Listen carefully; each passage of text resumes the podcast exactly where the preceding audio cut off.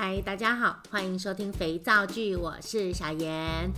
呃，今天呢，就是也很临时的录这一集，然后来发表一些就是刚刚在 FB 上啊看到的其他同行老师、手工皂老师的一些，嗯，怎么讲，就是愤怒啦等等之类的。其实这一集是有关智慧财产权的一个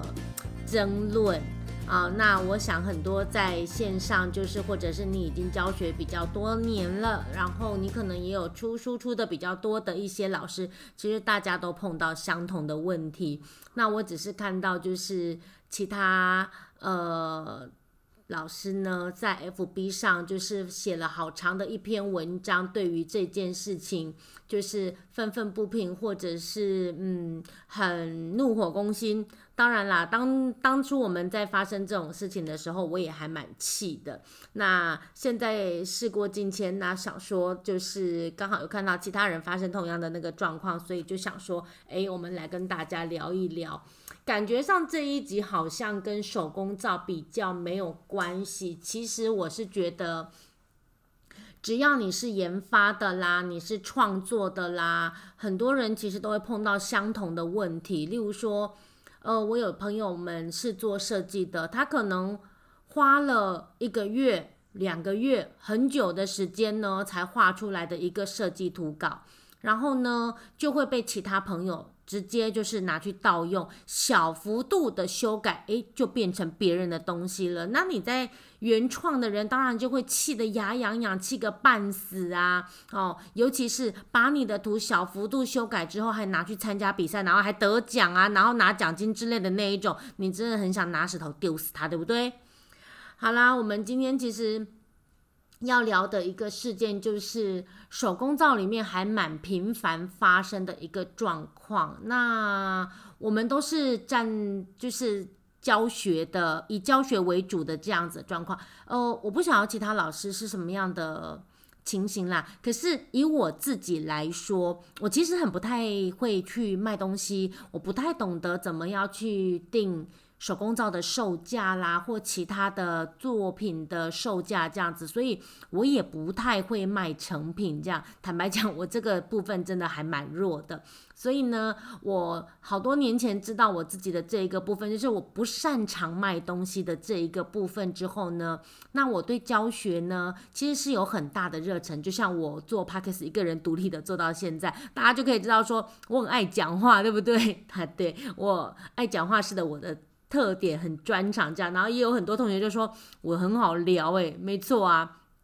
因为爱讲话，所以让我知道说，诶，我就是专心的走在教学的这一条路上，以至于现在呢，就是一般的社大啦，然后推广教育中心啦，然后甚至我每年呢都会在暑假带一个所谓的师资班，也就是证照班哦。那我会在我的师资班呢，很无私的去教导大家说，诶，你们要怎么样申请一个合格的贩售的流程，然后呢，手工皂的各种面。像各种制作方式哦的一些相关的解说，我都会说得很清楚。这样子，好，那在教学的这一个部分呢，我觉得以我个人的看法，就是只要我们站出来外面教学了，我们其实没有办法去预防说谁要 copy 我们的东西，对不对？其实这个老师们其实也还蛮懊恼的吼，因为很多时候，也许这一个独特的渲染技巧，或者是这一份讲义啦，其实我懂这个感受，大家都花了非常大的心血下去制作，可是呢，也许学生只是付个几千块来上课，然后呢，来上了课之后，你当然你一定得给他讲义嘛，对不对？那他都付费来上课了，在你的课堂上，你当然得要清楚详细的解说整个操作的流程啊，是不是？那但是也许来上你的课的学员们呢，啊、呃，他另外也有一个教学的小天地，或者是他也想要成为他的那一个。嗯，地区哦，或者是他所居住的那一个环境附近的一个社区大学的老师，或者是就是推荐自己去当救国团的老师，那当然他就会发挥他在你这边学到的东西，把它展现在他的课程中。这一个其实我觉得也没有什么对或者是不对的。那我今天看到的 FB 的这个呃怎么讲发文上面呢？贴文上面那。很生气的这个老师生气的点在哪里呢？我觉得我也很能感同身受，就是来跟你学习的学员呢，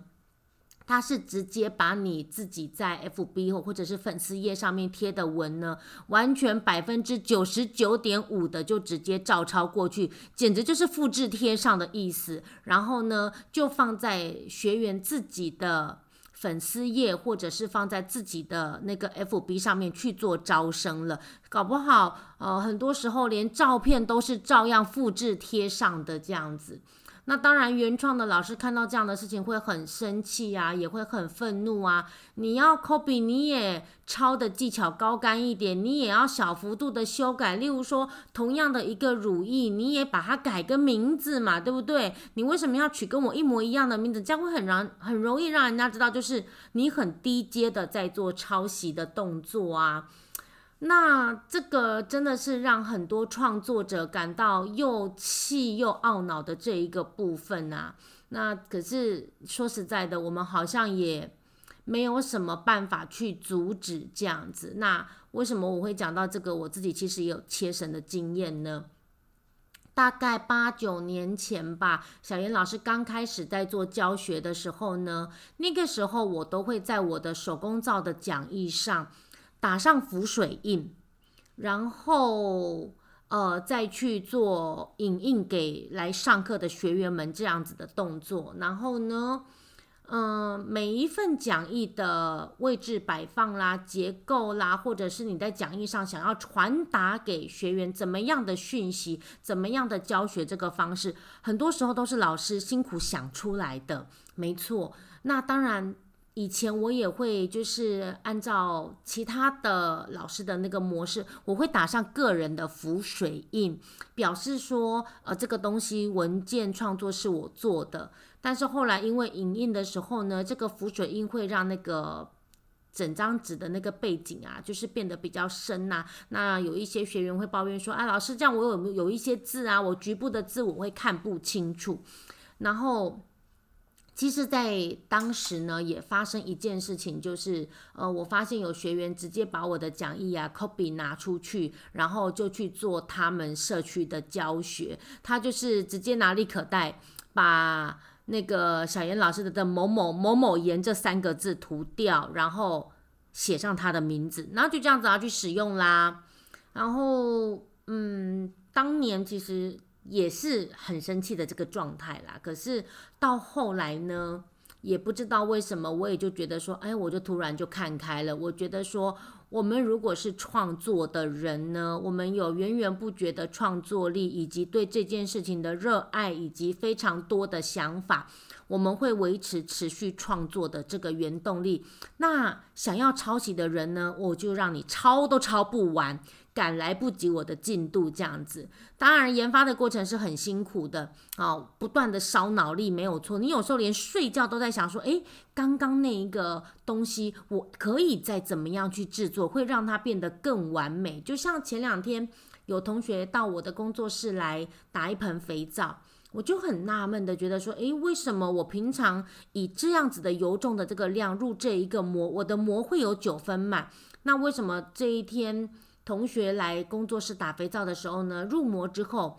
皂液的整个量只有这个模的七分满，跟我原本平常操作的这个入模的这个厚度高度不太一样，你知道吗？我连睡觉都在想到底问题出在哪。晚上怎么可能睡得好呢？我们会一直去想着这件事情到底哪里出了差错啊？我们是哪边需要改进，或者是我可能看到一个图像，觉得说还蛮漂亮的，也许这个作品的图像它并不是手工皂的原样的呈现，有可能是烘焙的这个产业界的一个漂亮的作品。然后我也会一直去想说，我要怎么样把这样的东西呈现在肥皂上。其实这个就是创作的人的源源不绝的创作力，以及我们的嗯，让别人赶不上的吧。如果这个人只会一昧的抄袭呢，当然我们当下在发现的时候呢，我们会很愤怒，我们会很生气，因为整个讲义啦，啊，或者是整个呃引导的这个说明的这一些内容，可能都是老师们一字一句哈，慢慢的想出来打上去的。诶，甚至我在讲义上面呢。为了同学们能够清楚明白，然后很简短的几句话，就让大家了解整个打肥皂的过程。你知道我那个制作过程的这一小段的内容，大概有九个操作步骤。这是我一再精简，然后不断的去想，我怎么样去解说它，会让大家觉得说清楚明了，然后又简单易懂这样子。很多这个时候是老师在教学的时候呢，慢慢做改进的这个状态啦。啊，不过我最近教学在课堂上啊，我真的也有一点无力感。我觉得我对于图像的描绘解说这件事情，感觉好像应该要好好的加强一下，是不是？认真的想想，应该要来去上一点。作文课呢，还是口语表达的课程呢？哦，很多时候，也许我在跟同学们传达一个渲染技巧，但是我都觉得说，我怎么好像讲了老半天，大家都一头雾水，这样子不飒飒的感觉吼。那我懂这种原创被整个百分之九十九点五，就是原封不动的端走抄袭的这样子的痛苦啊。那当然就是呃。支持你的那个拥护者呢，就会跳出来说啊，抄袭你的人怎么样怎么样怎么样之类的。对啦，抄袭的人我真的觉得是有失阴德啦。你如果要搬，你也不要百分之百这样子，百分之九十九点五这样子原样抄过去，也自己动点心思吧。但是我只能觉得说，嗯、被抄袭的老师也不要太生气，不要太愤怒。呃，他会抄袭你的，代表说你的作品是很棒的、很优秀的啊、那才有值得别人抄袭的一个资本嘛，对不对？本钱嘛，对不对？如果你的作品不够好，他也不会花那么多的时间来上你的课，然后把我们的东西端走、抄走这样啊。所以呢，哦、我大概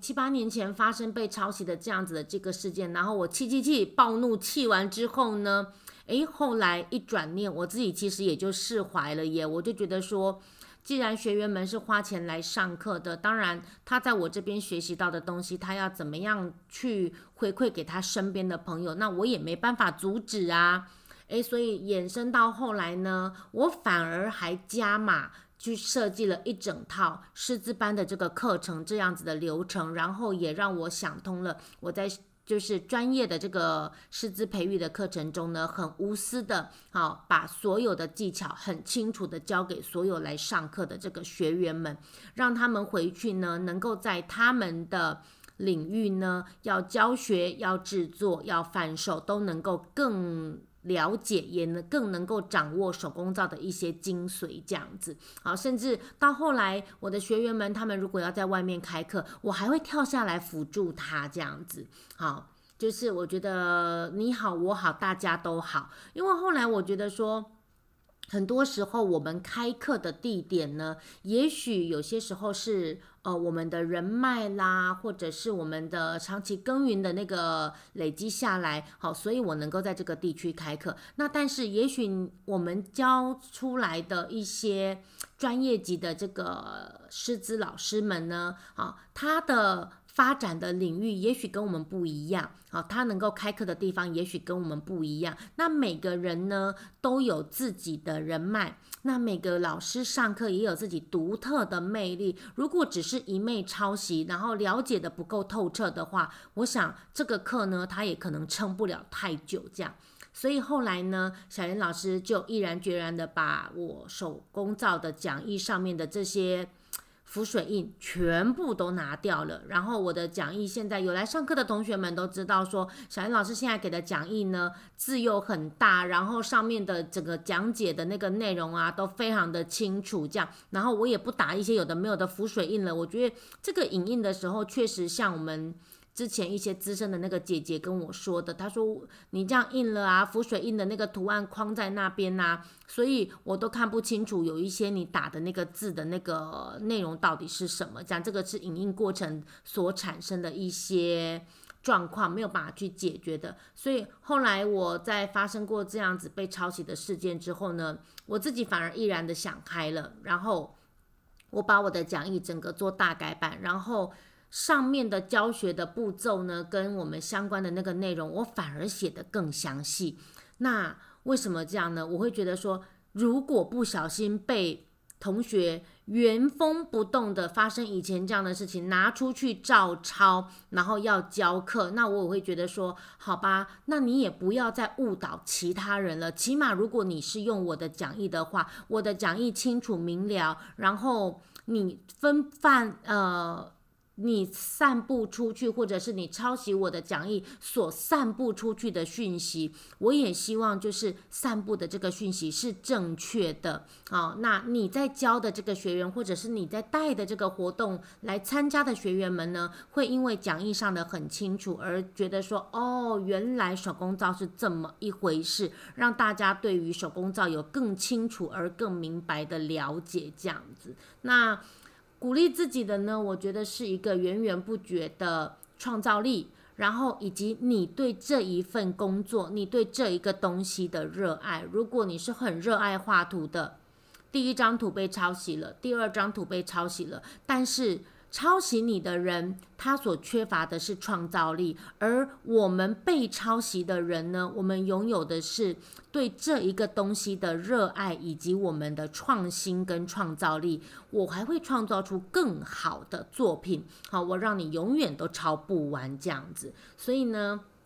后来转一个念，我反而更乐于在。教学的这一个步骤上，所以诶也导致我在今年度开了一个 Podcast 的平台哦，那站出来用 Podcast 这样子的方式，跟很多同学去分享手工皂的一些点点滴滴啊。所以我会觉得说没有关系，如果有问题呢，大家就在 FB 的粉丝页下面留言。那如果你觉得说，诶，你不想要被人家看到你公开的留言，那也没有关系，你可以私讯我们呢。啊，小严老师看到的时候呢，我我也许没有办法立刻的回答你，但是我会去看讯息，然后我会在有空的时间回答大家的问题。因为其实我觉得站在推广的这一个角度上。我希望呢，能够传达出去更多的是一个正确的观念。例如说，手工皂要晾晒多久才能够去做使用？那手工皂有哪一些相关的知识？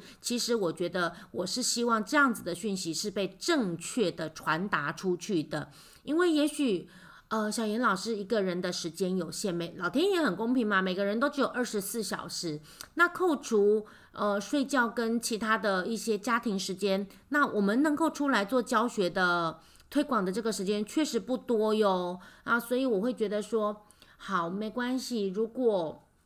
可以借由其他的方式呢，把正确的手工皂制作的流程、正确的操作的观念给散布出去，我想这个对于手工皂的制作跟这个市场的推广其实是有帮助的哦。所以没有关系，那呃，我还是鼓励大家，就是嗯，要不断的去热爱这个事业，然后不断的去做更多的推广。那不小心被抄袭的老师也不要生气，代表说其实你的作品是很棒、很优秀的，才会有人去抄袭你啊。只是说，呃。学员们呢，我觉得要有一个学以致用的那个精神啊！你在这边学习到了，回家要略微做一点小改变，让你要把它拿出来，怎么样去推广，怎么样去教学，当然就也没有人能阻止啦。只是我觉得不要做太低俗的整个盗版抄袭的这样子的操作动作，也就好啦，啊。所以，呃，我们希望手工皂的市场呢，能够更蓬勃的发展。然后，虽然现在学习手工皂的课程很多，啊、呃，教学的老师也很多，可是我发现其实还是有很多老师带给学员的观念，也许不这么的正确啊、呃。没有关系，我们继续往对的方向去操作啊，对的方向去做推广，能够把更多正确的观念以及手工皂的好处散布给更多的人知道哦。啊、多一个人使用手工皂，其实我觉得对地球的环保都是有帮助的啦。啊，那也可以让大家解决一些皮肤上啦、洗头发啦等等相关的一些困扰，我觉得这个也都很不错呢。好啦，其实我觉得，嗯，被抄袭这件事情呢，不不单单只是发生在手工皂的这个业界啦，啊，那也发生在非常多不同的产业上，啊，我们没有办法阻止别人的抄袭，我们只能不断的督促自己，要不断的学习，不断的进步，然后研发出更棒、更好的东西。大家说是不是啊？希望呢，大家跟我一样保有对手工皂的热情跟热爱，然后我们让大家呃一起把正确的手工皂的这个操作跟知识推广出去，让更多人加入我们手工皂的行列哦。大家来跟我一起爱上手工皂哦。好，小严老师今天就跟大家分享到这儿啦。这一集废话有点多，那但是没关系啦，希望你们大家可以听得愉快，好不好？好啦，我们今天聊到这，那下回见喽，拜拜。